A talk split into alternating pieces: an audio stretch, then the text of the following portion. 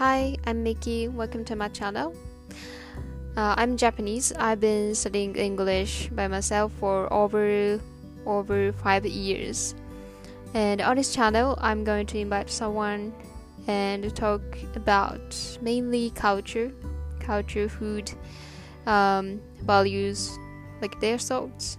And I just want you to enjoy the cultural difference. And I hope it's going to help you to study English. So let's study together through my podcast. Bye.